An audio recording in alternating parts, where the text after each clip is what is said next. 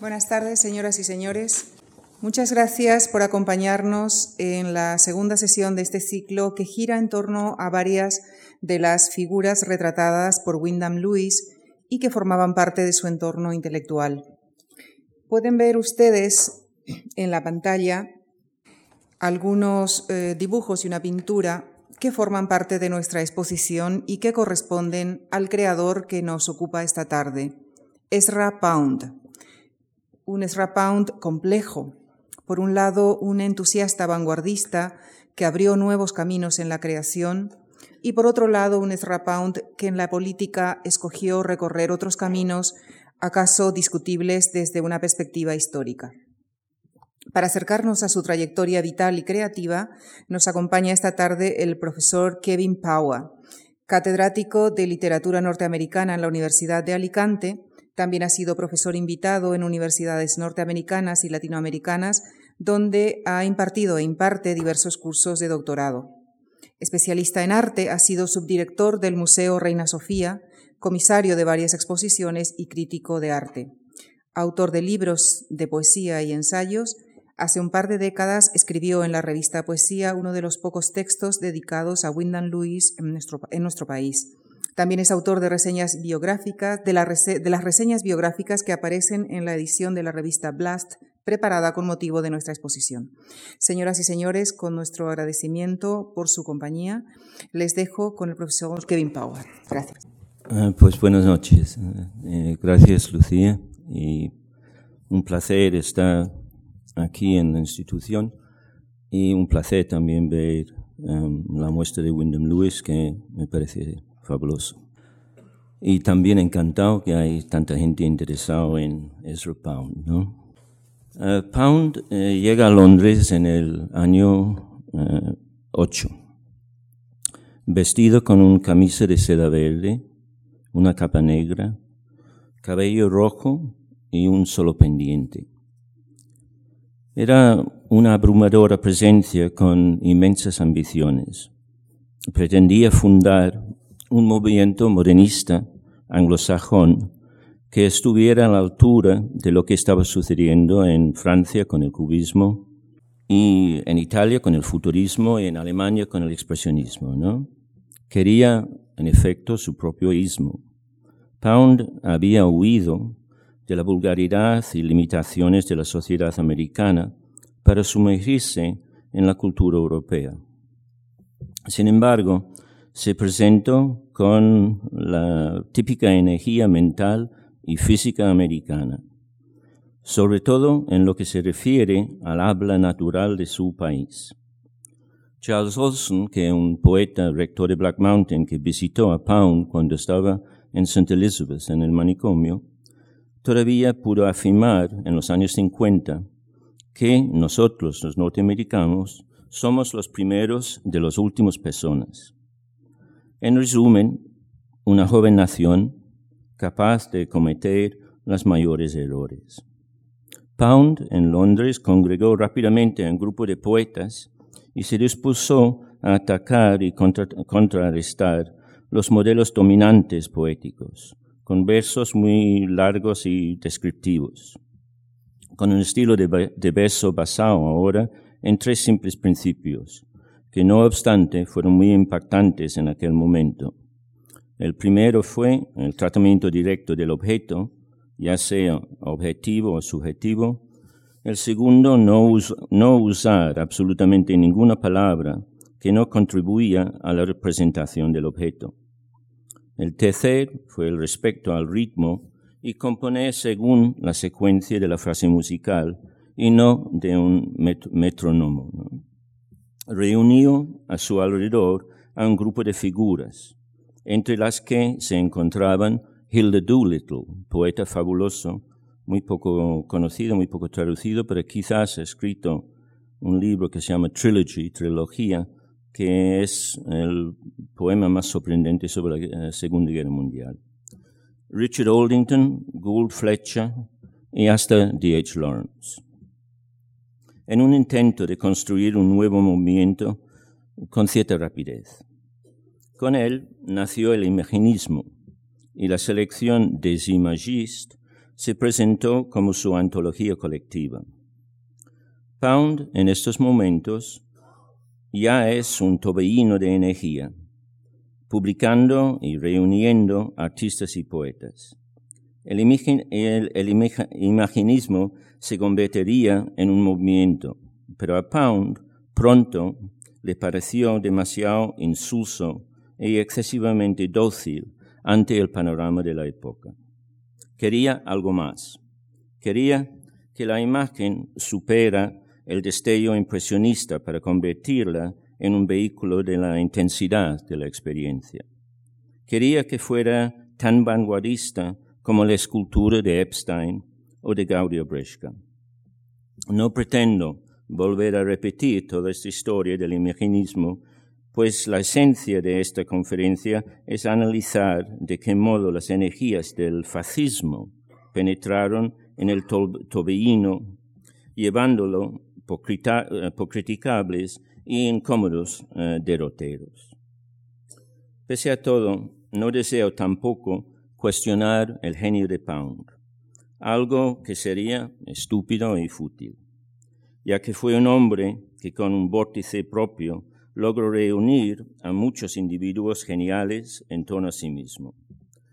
Por ello, quiero exponer brevemente el contexto y examinar en detalle este poema, In a Station of the Metro, que apareció en Lustra y también en la antología des Imagistes, y destacar otro poema que aúna las energías vorticistas. Este poema se llama Dogmatic Statement de Game and Play of Chess y que vio la luz en el número 2 de Blast. Abordemos entonces en una estación de metro. Vale la pena contar la historia.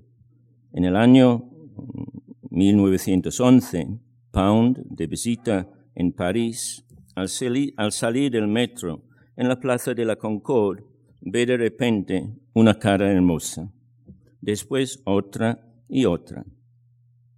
Busca un modo de captar el efecto de esta emoción repentina. Escribe números poesiones del poema, incluyendo una de 30 besos, pero ninguna tiene la intensidad necesaria.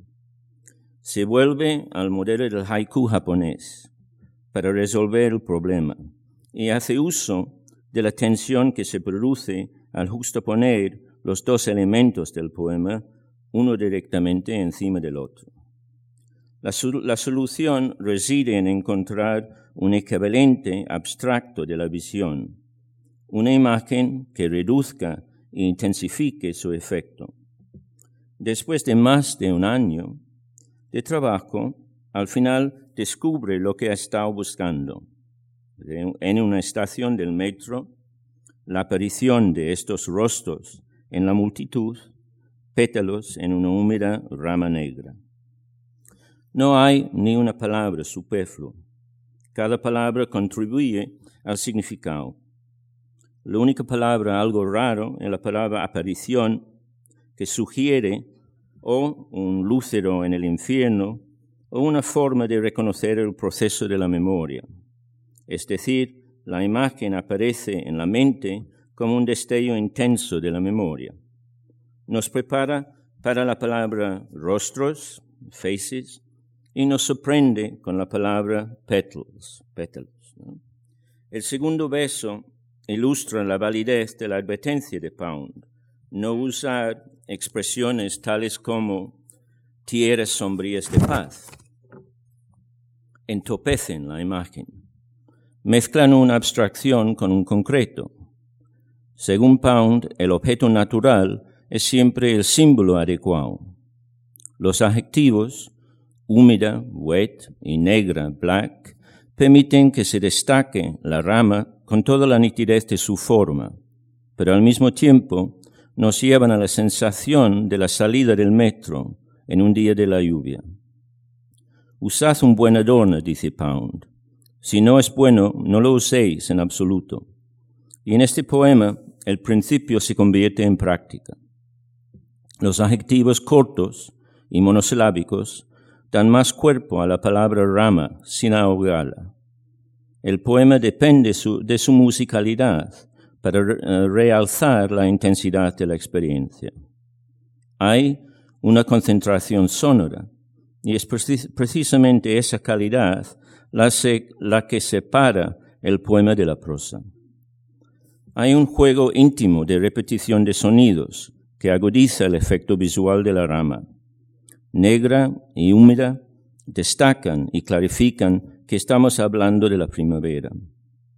Se ve, por ejemplo, esta calidad sonoro en las palabras metro, petals, wet, es decir, la repetición ¿no? de et, o la repetición de au en crowd y bow, o el de e en station y faces.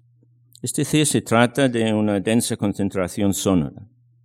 Pound nos presenta lo que él llama una ecuación, una generalización de una exactitud inesperada, y no simplemente un símil con un como suprimido. Había encontrado el equivalente abstracto de su visión, recurriendo al uso de las manchas de color de los lienzos de un pintor como Whistler o Gauguin, donde los colores expresan los tonos emocionales de la experiencia. Esto ocurre al mismo tiempo que Kandinsky está tratando de desarrollar una teoría del color como gama emocional y espiritual. Pound, pues, presenta los rostros como manchas de blanco salpicados a lo largo de la rama negra. Los sonidos refuerzan los significados y ayudan a eh, delimitar las formas. El poema representa perfectamente lo que Pound busca al afirmar que imagen es aquello que presenta un complejo intelectual y emocional en un instante de tiempo. Pero este poema, a mi parecer, es un precursor de la poética boticista, ya que en el fondo el salto del primer verso prosaico y casi descriptivo, al segundo verso, que depende de la imagen, debe mucho a varias cosas que están en el aire en, este, en estos momentos. En primer lugar, el más evidente, la forma del haiku, un poema, evidentemente, un poema de tres versos, ¿no? Y en segundo lugar, la idea de un corte angular en tensión, como podemos encontrar en la obra de Lewis, aquí en la muestra, o en la escultura de Gaudio Bresca, es decir, una superposición en tensión, dos ángulos cuyas energías convergen. Pound eh, quería romper la naturaleza estática del poema imagista y pretendía situar la poesía inglesa junto a sus contemporáneos europeos de vanguardia, creando una plataforma inglesa de las artes.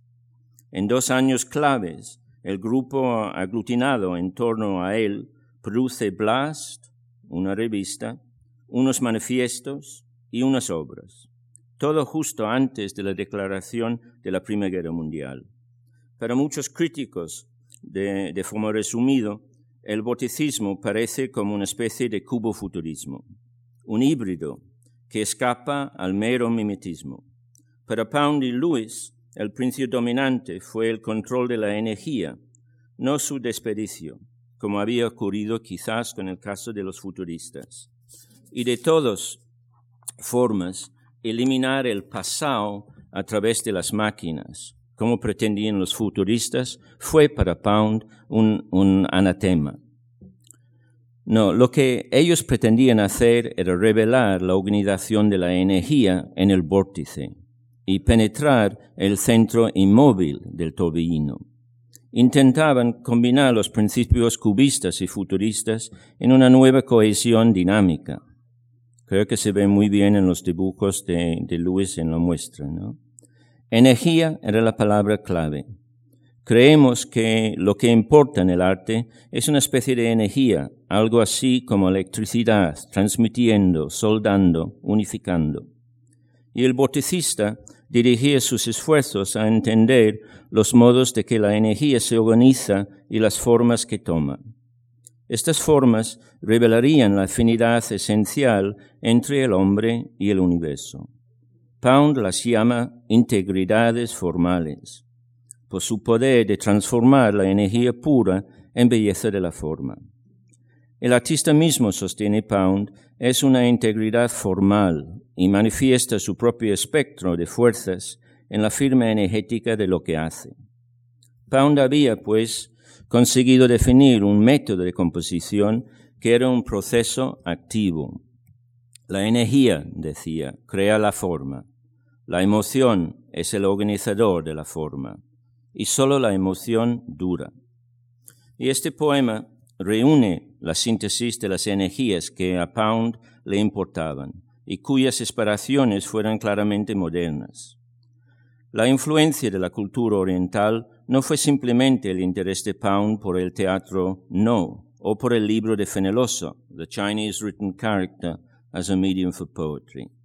Tanto el teatro no como el citado libro fueron relevantes, pero la influencia japonesa ya estuvo presente en la obra postimpresionista de Manet. Había exposiciones en Londres de los cuadros de Manet, con imágenes de tejidos y biombos así como las galerías Printemps de París, donde también estaba, estaba Pound, que propusieron una semana artística japonesa, en los diseños también de la cerámica de Wedgwood, o en el Club de los Haiku de Hume en Londres en estos años, que desarrollaba una actividad frenética en los círculos literarios de Londres. El haiku de Pound no sigue ni respeta ninguna de las reglas tradicionales, simplemente se apropia del método para sus propios intereses, como hicieron a menudo las vanguardias con, lo primitivo. Es un préstamo de la forma más que de otro aspecto. Aquel en el, que el título del poema es también el primer verso. Sin embargo, el resultado es un poema soberbio que impactó como algo rabiosamente nuevo en estos años.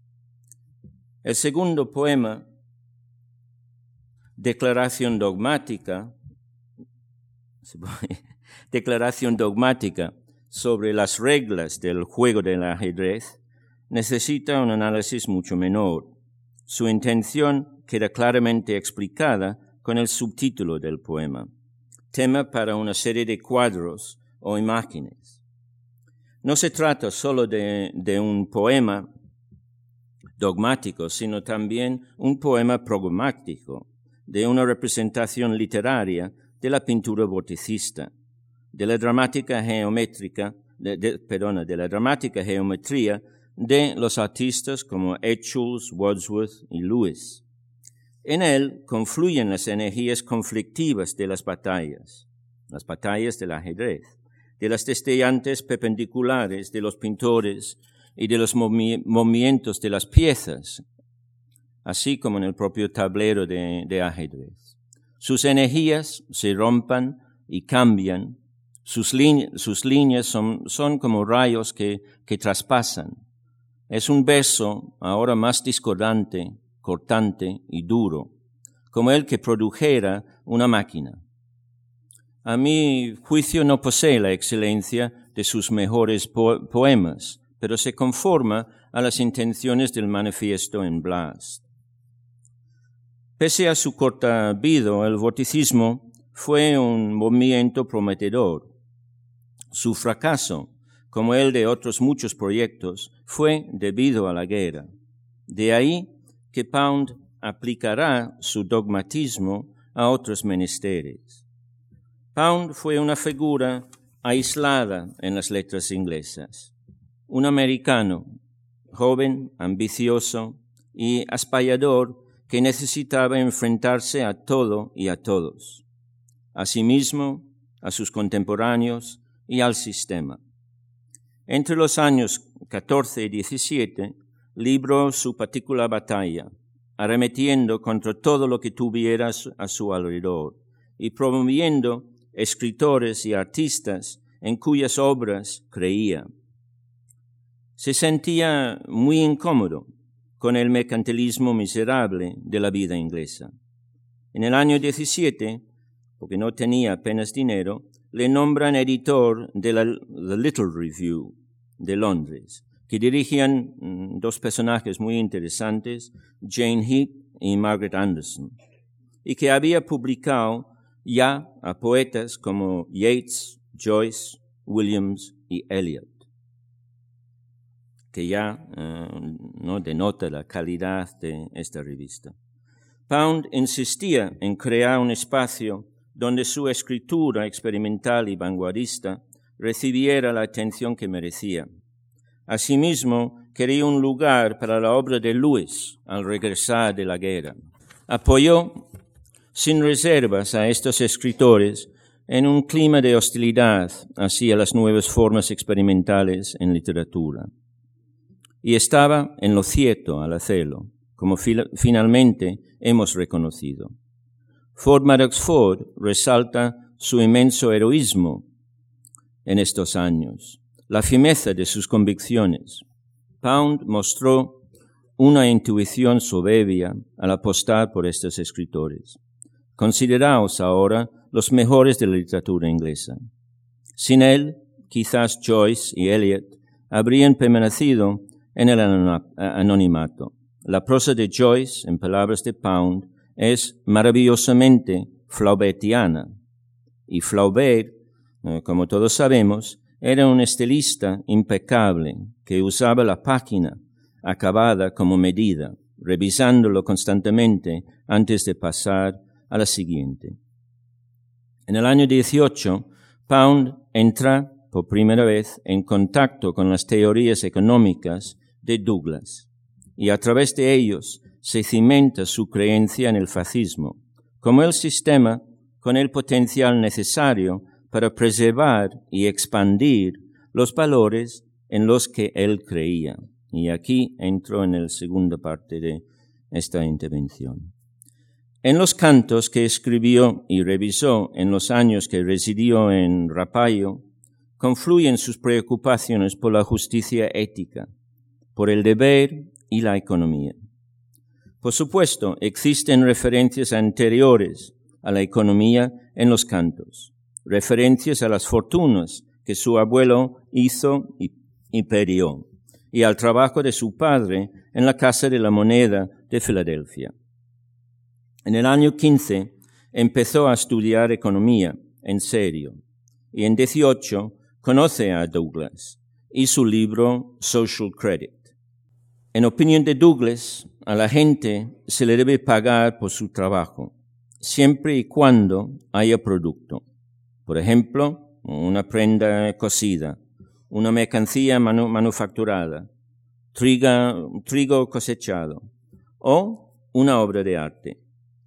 Lo que para él es inaceptable es que la gente gane dinero manipulando el dinero, como hacen los propietarios de tierras o los banqueros. La usura o el gana dinero de este modo se convierte para Pound en la mayor abominación de la civilización. En este sistema, el que, eh, Inglaterra y los aliados, era este sistema el que Inglaterra y los aliados promovían y defendían. Mientras el fascismo buscaba levantar un sistema de creencias lo suficientemente fuerte para proponer una alternativa funcional. Paradójicamente, algo más adelante, entre los años 30 y 37, Pound iba a sentir que el comunismo podía constituir una alternativa, ya que vociferaba ciertas deficiencias en el sistema, por lo que mantuvo continuas conversaciones con la izquierda norteamericana. Douglas pretendía que las reservas de, de dinero se pusieran bajo control del Estado y de ese modo eliminar la usura de manera efectiva. El dinero puesto en circulación permanente, es lo que esperaba. A mi parecer, es totalmente comprensible que Pound se, sintiera atraído por las teorías de Douglas, pues Douglas fue el primer economista que postuló un espacio para el arte y la literatura en un esquema económico y que ofrecía al poeta y pintor un razón concreto para interesarse por la economía. ¿Cómo no podían interesarle estas leyes a Pound? Sin embargo, sería un tremendo error excusar a Pound por su consciente y continuo apoyo al fascismo, argumentando, como han hecho otros críticos, que sus creencias ideológicas y económicas son irrelevantes para su obra. Al contrario, a mi parecer, impregnan su escritura y son los ejes estructurales de gran parte de los cantos. A Pound le afectó profundamente el hecho de que la guerra fuera la causa no solo de la muerte de Gaudio Bresca, es aquí haciendo el busto de Pound, no solo la muerte de Gaudio Bresca, sino del movimiento naciente del vorticismo. Decidió investigar las causas de la guerra y oponerse a ellos, tanto en sus poemas como en su vida. Llegó a la conclusión de que la guerra fue provocada por una conspiración de usureros y fabricantes de armas. Pound pensó que había hallado las propias causas de la guerra, pero lo único que había encontrado habían sido las semillas de su propia ceguera. El sistema democrático americano se, había corrompido y como prueba citaba la decisión de los Estados Unidos en el año 13 de no emitir más dinero como Estado, sino otorgar esta función a la Reserva Federal Independiente. En otras palabras, para Pound, ponerlo en manos de los usureros. Pound creía que el problema de la democracia era que la gente no era lo suficientemente inteligente para elegir buenos líderes. Y creencias de este índolo serían las que le llevarían a preferir un sistema autoritario. En el año 20, Pound es una figura casi olvidada, pero ya ha escrito una parte de los cantos. Él está escondido en estos años en Rapallo, insultando a los judíos y defendiendo oscuras teorías e-, económicas. El crack del 29 y la gran depresión que le siguió llevaron a la ruina a los pequeños comercios y a los bancos, lo que generó, por lo tanto, un desempleo masivo. Un tercio de la mano de obra se quedó sin trabajo. Comenzó como un acontecimiento local en Wall Street, pero se extendió hasta un punto en que había que hacer algo de peso. Y Pound pensó que tenía la respuesta a todos estos problemas, pero sus soluciones eran simplistas y enfatizaban sus creencias fascistas. Argumentaba que el gobierno federal debía tomar el control de los bancos y el suministro del dinero. William Carlos Williams, poeta magnífico y amigo de Pound, y Archibald MacLeish, otro poeta pero también político, le secundaron en su apoyo a la economía del crédito social de Douglas. Pound en este momento escribió a todo el mundo que pudiera escucharle, a Roosevelt, a Einstein y a Hemingway, a quien le dijo que su falta de interés por la economía limitaba su propia obra. Fue un enorme derroche de energía, un esfuerzo que aparece reflejado en sus cantos entre el 31 y el 37, cuyo contenido constituye un pastiche de hechos históricos, y en los cantos de 62 a 71 que se concentran en una historia de la familia Adams. Pound se sentía en este momento en la antesala de la sublimidad. Sabía lo que había que hacer y el mundo le estaba escuchando. Sus fantasías llegaron hasta el punto de imaginar que Roosevelt le iba eh, a, contratar como asesor. Como ya he anticipado, a Pound también le, interesaba el comunismo. Alababa a Lenin y leyó Diez días que, que, que emocionaron el mundo de John Reed. En realidad, extendía la literatura como una parte de la existencia general y social y comenzó a tratar generalizadores paralelismos entre la izquierda y la derecha, elogiando a Rusia por su protección a los trabajadores. Al considerar la actitud de Pound, deberíamos recordar que el fascismo no debe entenderse únicamente como un movimiento de derechas, pues combinaba el autoritarismo con el populismo y pretendía tomar en consideración al pueblo. En este, en este, momento, Pound se involucró en el esfuerzo de construir un programa económico y cultural, tanto eh, capaz de atraer tanto los conservadores como eh, eh, los radicales. Pero eran tiempos dramáticos y Pound fue arrastrado de cabeza con ellos. Sin embargo, no fue, la, no fue una víctima de, las circunstancias, sino un participante activo y comprometido. Su primera excursión en el fascismo como forma alternativa de, gobierno fue en el, año eh, en el año 22. Mussolini en este momento había aplastado a los sindicatos, quemando sus sedes, y poco después condujo a sus camisas negros triunfalmente a Roma, apoyado por terratenientes, industriales, oficiales del ejército y la policía. Pound estaba entusiasmado. En el año 31 llegó a fechar sus cartas con el, calendario fascista, cuyo computo temporal comenzaba en el año 22, eh, es decir, con el año de la llegada de Mussolini a Roma. Pound solicitó una entrevista con el Duce y le fue concedida en enero de 35. Los dos hablaron sobre poesía, y Pound le entregó una lista de preguntas también sobre economía. Mussolini dijo que necesitaría tiempo para contestarlas, cosa que nunca hizo, ni tampoco accedió a otras entrevistas que Pound solicitó. La, admiración de Pound creció al mismo ritmo que el poder y la influencia de Mussolini. Mussolini estaba empezando a implementar reformas económicas paralelas a los programas de Douglas. Y tal vez, en un sentido muy limitado, este programa era progresista, por ejemplo, en su legislación sobre el estado de bienestar. A la vez, está claro que Pound fue una víctima de la propaganda y no se percató de que la ideología fascista estaba orientado a la producción y no a la distribución. Como muchos liberales americanos en este momento, Pound vio en el fascismo un nuevo experimento que huiría del individualismo codicioso y de la reglamentación socialista.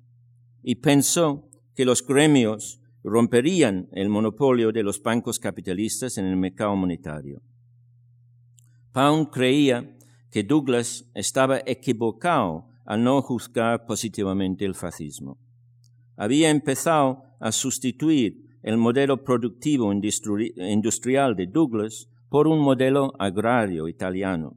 Así que este cambio en el énfasis, en parte como resultado de la propaganda de Mussolini a favor de la ruralización, daría origen a una nueva insistencia moral sobre el valor del trabajo.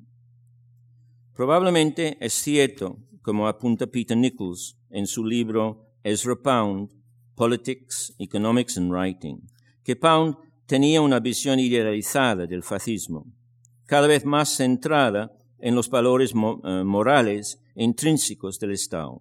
Su criterio principal sobre lo que era un gobierno justo, es decir, el establecimiento del orden, de la paz y de la armonía, prevalecía sobre el concepto del derecho a la libertad.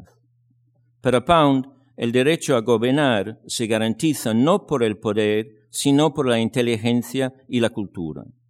Nichols señala que a su juicio la autoridad legítima se basa en el derecho al poder definido como autoritas, es decir, la posesión de un conocimiento especial y cualidades personales determinadas.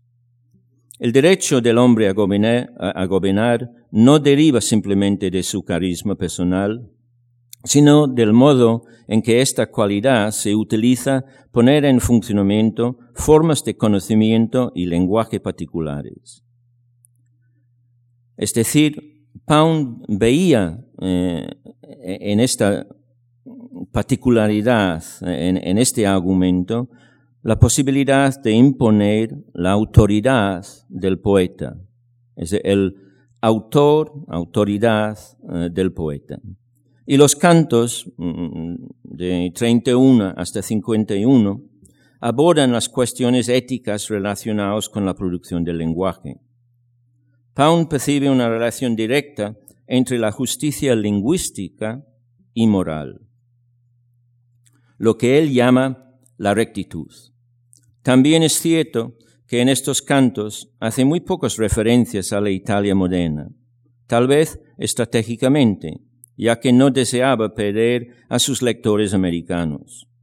Su relación hacia la figura del Duce nació de su convicción de que los poderes monetarios extranjeros estaban siendo reprobados por el discurso de Mussolini. Una vez más, el lenguaje como, un, como fuerza central. Pound se sentía atraído por la energía práctica de Mussolini. Y el fascismo eh, presagiaba una filosofía de acción radical. ¿Leería Pound el texto clásico de Giovanni Gentile, Doctrina del Fascismo? Sospecho que sí.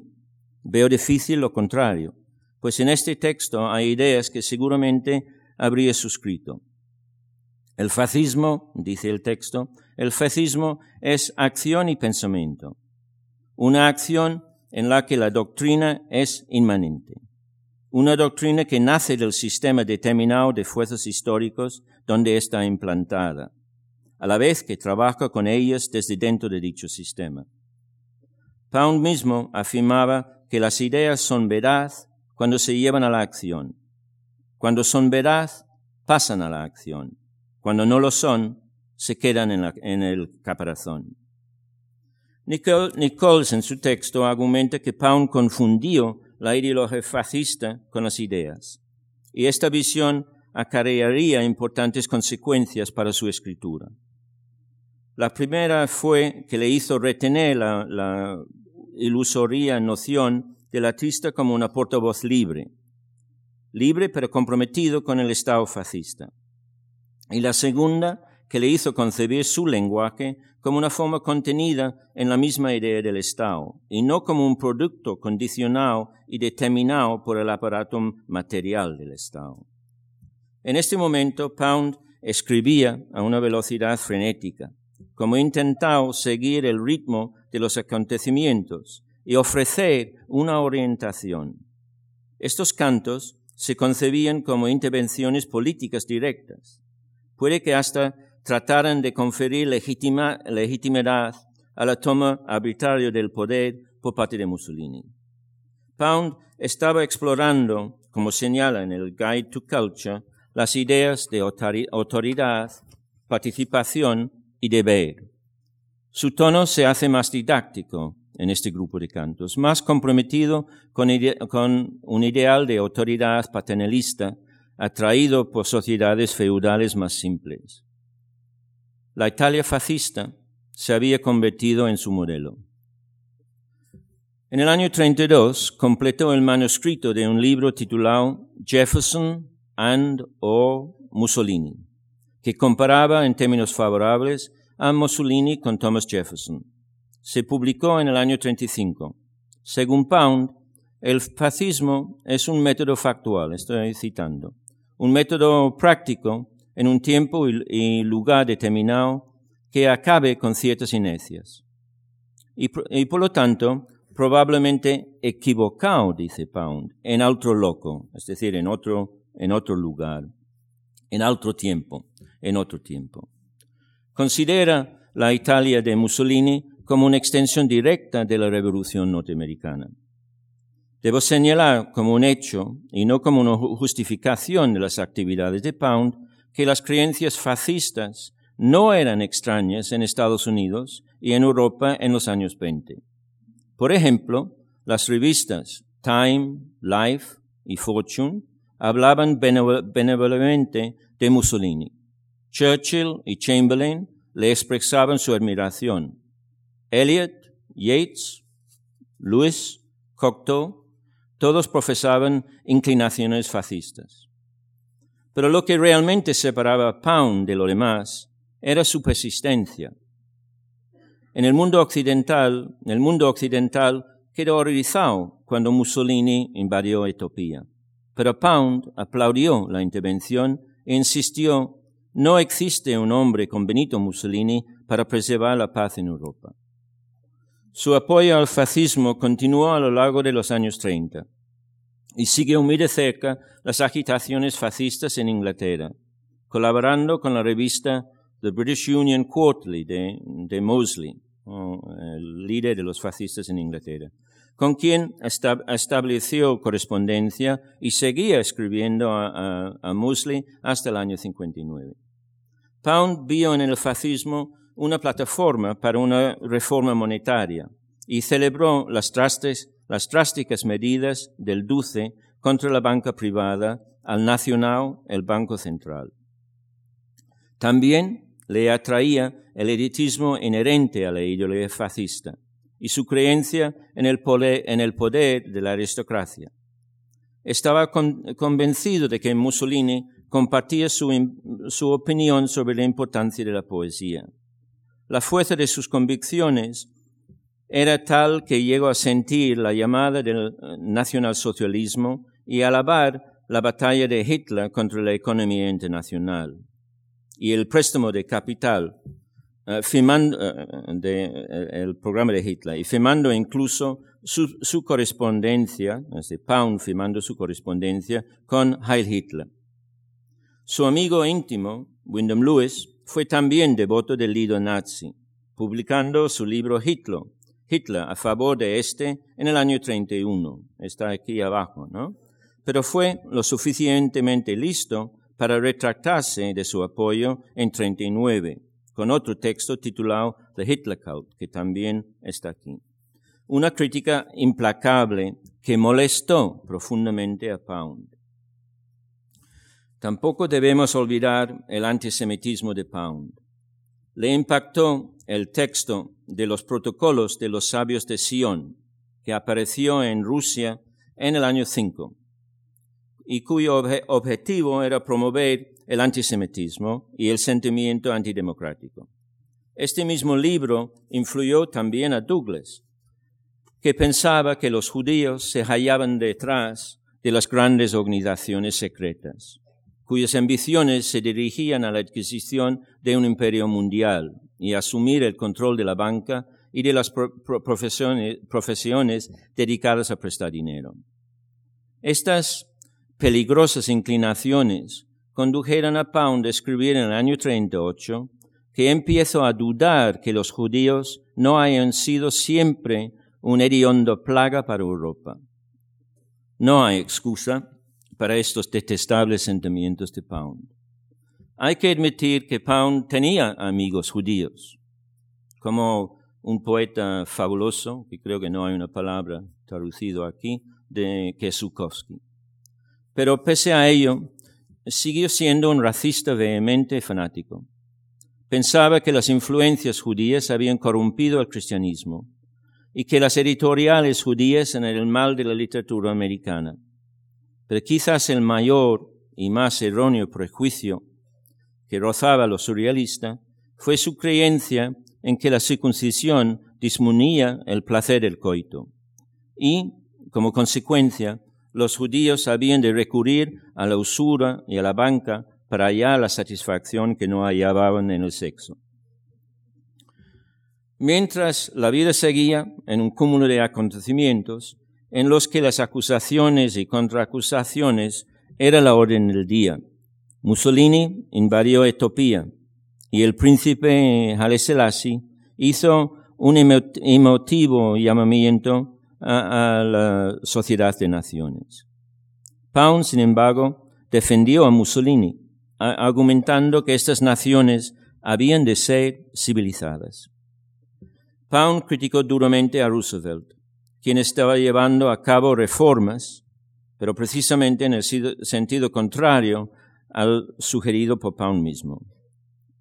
Eso es, no tocando prácticamente el sistema bancario. El gobierno de Roosevelt aumentó la deuda externa de América y a juicio de Pound esto le hacía cada vez más vulnerable a la usura. Acusó a Roosevelt de endeudar al país. Su mente se había ido derrumbando en una mezcolanza de rabia y odio. Su lenguaje era cada vez más vulgar y ofensivo. El imperio británico se convirtió en el imperio de mierda. Pound era un poeta famoso, pero en aquel momento nadie quería publicar su obra. A ninguna universidad le interesaban sus servicios. No había viajado a América desde el año 11, pero en el año 39 el gobierno fascista le proporcionó un billete en primera clase en un transatlántico italiano con el fin de que actuara como su propagandista. Cuando fue entrevistado, pese a que en este preciso momento Alemania estaba invadiendo Checoslovaquia y Italia estaba invadiendo Albania, Pound insistió en que no iba a haber guerra. Seguía aconsejando al gobierno americano, instalándole a que cediera Guam a Japón a cambio de 300 obras teatrales no. William Carlos Williams señaló, a menos que logre sacar el enredo fascista de su cerebro, Pound está acabado. A su vuelta a Italia, se encontró con la, noticia de la muerte de Ford Madox Ford. Nubes negras comenzaban a aparecer en el cielo, anunciando la inminencia de la guerra. Y Hitler arrasó Polonia con un millón de soldados sin previa advertencia. El nuevo imperio alemán se estaba construyendo de una forma implacable. Francia e Inglaterra declararon la guerra y Pound escribió a todo el mundo abogando por la no participación de América en ella. No estaba solo en este anhelo. Muchos esperaban que los Estados Unidos desempeñara únicamente el papel de observador. Pound seguía vociferando que la causa de la guerra era una conspiración judía con el objeto de controlar la producción de níquel, y eso lo decía abiertamente en un artículo publicado en el panfleto nazi que se llama News from Germany. La, la victoria en este momento del fascismo parecía asegurado. En el año 40 eh, cayeron. Es una revisión de historia que todos eh, conocemos, pero cayeron Noruega, Holanda y Bélgica. Los británicos habían sido expulsados de las playas de Dunkirk y Francia cayó ante los ejércitos alemán e italiano. Italia invadió el norte de África y después Grecia. Todo parecía una cuestión de tiempo y Pound dejó bien claras sus afiliaciones. Ofreció sus servicios como locutor al Ministerio de Cultura Popular Italiano y comenzó a eh, retransmitir en el año 41, aunque algunos pensaron en Italia que podría ser un espía eh, americano. ¿Qué le llevó a cometer esta locura? Hay dos posibles respuestas. ¿no? La primera, que necesitaba el dinero porque tampoco tenía, y la segunda, que realmente creía en ello. Pronunció discursos de siete minutos, diez veces al mes, en lo que se llamó la hora americana. Le pagaban 17 dólares por cada uno y tenía que viajar a Roma para prepararlos. Eran indiscutiblemente profascistas y pro-Mussolini, y sus principales objetivos eran los usureros y los judíos. La embajada americana le previno de que eh, le restringiría el pasaporte americano de modo que solo pudiera usarlo para regresar a los Estados Unidos. Una clara advertencia de que estaba siendo vigilado. Pero Pound seguía en su locura y en diciembre 41, cuando los japoneses bombardean Pearl Harbor, Pound se encontraba retransmitiendo literalmente odio en la radio. Se pecató de que había cruzado la línea y se refirió a sí mismo como un fiambre. Comunicó a Reynolds Packard su intención de permanecer en Roma y Packard le indicó que le iban a considerar un traidor y que era ya tiempo de callarse sus creencias fascistas. Pound replicó que pretendía seguir defendiendo lo que él creía y que se despidió con el saludo fascista. Solicitó permiso a la jefatura suprema italiana para permanecer en Italia y lo obtuvo en el 26 de enero de 42. Tres días después estaba de nuevo en la brecha, retransmitiendo propaganda y cuestionando beligeramente la salud mental de Roosevelt.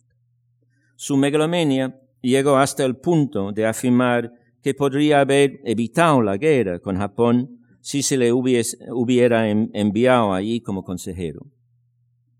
Sus amigos también le advirtieron de que estaba arriesgándose a ser acusado de traición y condenado a muerte. Y por ello, como preámbulo a cada retransmisión, Pound manifestaba que no diría nada que fuera en contra de su conciencia o que fuera incompatible con sus deberes como ciudadano americano.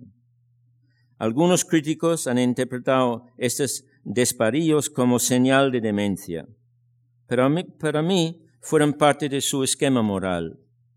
Entre tanto, la guerra se extendía. Rommel y Montgomery luchaban en el norte de África, mientras que la Unión Soviética paralizaba al ejército alemán. Pound prestó su apoyo absoluto a las fuerzas del eje, llegando a invertir incluso sus miseros ingresos en bonos de guerra italianos. A mediados de agosto de 42, se quedó callado durante un tiempo. Sus motivos no están claros. Quizás estaba enfermo, o tal vez se dio cuenta que estaba siendo investigado, o puede ser que se marchara a Alemania a ayudar con la propaganda nazi. De cualquier modo, estaba en contacto con William Joyce. William Joyce es Lord Ho Ho, que retransmitía para la causa nazi y que posteriormente sería colgado por traición. Y esto nos lleva a otra pregunta importante, y para mí con respuesta difícil. ¿Tenía Pound conocimiento de la solución final de Hitler para los judíos? Puede que no, pues la prensa alemana, japonesa e italiana no informó de la masacre judía, pero resulta difícil creerlo porque Pound tenía muchos contactos. Roosevelt juzgó que ya había sido suficiente y el 15 de enero de 43 anunció cargas contra Pound. A esto Pound observó sarcásticamente que todavía no se había inventado una bala que pudiera atravesarle. A mediados de los años 43 cambió la, la tendencia en la guerra y los aliados comenzaron a recuperar el control. En el norte de África los alemanes se retiraban. La batalla de Stalingrado los había detenido en Rusia. Montgomery y Patton invadieron a Italia y el ejército italiano se rindió sin apenas resistencia. El Consejo Fascista reprobó a Mussolini y este fue encarcelado. Y como colofón, el partido fascista fue abolido por el nuevo gobierno italiano. Pound reconocía el principio del fin. El 26 de julio de 43, Pound fue acusado por el jurado de acusación del Distrito de Columbia. Repetía una y otra vez que su conciencia estaba limpia y que siempre había hablado en términos generales, sin sugerir nunca, por ejemplo, que las tropas eh, se amontinaran pero sí que les había preguntado qué hacían en la guerra y por qué estaban en África. Su mundo empezaba a desmoronarse. Sin embargo, permaneció inasequible al desaliento y siguió retransmitiendo desde Radio Roma, en un acto de cabezonería estúpida. Los aliados instalaron un campamento en la bahía de Saleno y un flujo constante de simpatizantes fascistas, Pound con ellos, huyó de Roma. Se dirigió al norte en tren y después a pie, y a casa de su hija María, en el pueblo de Gais, en el Tirol, para comunicarle que tenía otra familia, una mujer con quien estaba casado legalmente y un hijo. María no lo sabía. Parecía que estaba reconociendo que la guerra llegaba a su fin. Mussolini, extrañamente, fue liberado en una arriesgada operación y se reunió con Hitler en Alemania. Hitler le ordenó establecer una república fascista en el norte de Italia, empresa que logró el 15 de septiembre de 43. Sin embargo, muchos italianos prominentes habían huido al sur y a la zona aliada. La nueva república se dispuso inmediatamente a perseguir a los judíos.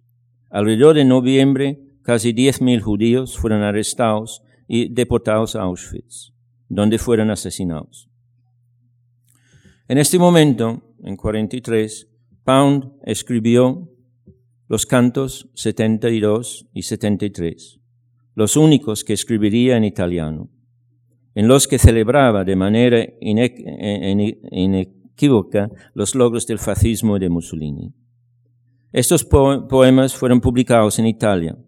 Sin embargo, y a mí me parece una lástima, no han sido nunca incluidos en ninguna de las ediciones de sus cantos.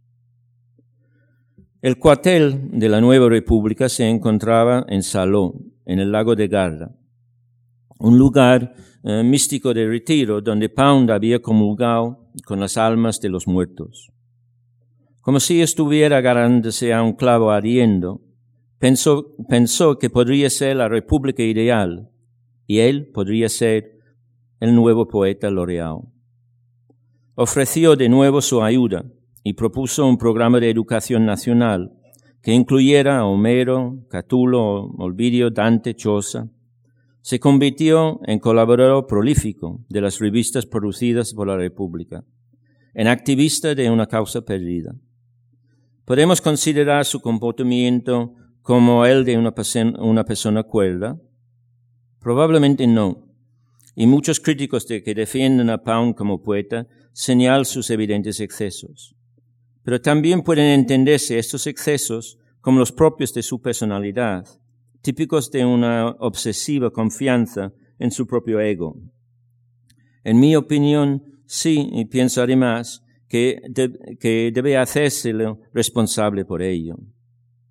Puede que estuviera enajenado, que quisiera hundirse con el barco, pues no mostró ninguna compasión ni mesura en sus juicios que muchas veces resultaron erróneas. Cuando Mussolini, mandó fusilar a su yerno, Clano, y a otro miembro del Consejo Fascista, desoyendo las súplicas de su propia hija, Pound aprobó su decisión, aconsejándole que no tuviera piedad. Llegó a pedir que colgasen a Churchill también. Los aliados continuaron avanzando y el 4 de junio de 44 cayó Roma. Dos días después, en el, día D, desembarcaron en Normandía y empezaron su implacable avance para recuperar Europa. La guerra llegaba a su fin. Como era de esperar, la vida en Rapallo se convirtió en todo menos en pacífica. El mando alemán expropió todos los apartamentos de primera línea de mar y Pound tuvo que trasladarse a una vivienda en la montaña con su esposa y con su amante. Una situación de tensiones domésticas extremas. Sus padres vivían también en, en Rapallo. En toda Italia reinaba el caos. Los fascistas eran asesinados por grupos de partisanos, comunistas y granjeros italianos que les culpaban de la guerra. En Milán, más de mil fascistas fueron ejecutados. El 28 de abril, Mussolini y su amante fueron abatidas por los partisanos, quienes exhibieron sus cuerpos colgando, colgándolos por los pies. Los aliados entraron en Berlín y Hitler se suicidó. Pound descendió de las montañas a Rapallo para rendirse, pero nadie parecía tener autoridad para arrestarle. Así que regresó a su casa al día siguiente, dos partisanos que creían que había recompensa por su cabeza fueron a arrestarlo y lo llevaron esposado ante las autoridades. Él se metió en el bolsillo un libro de Confucio y con toda probabilidad pensó que le iban a colgar.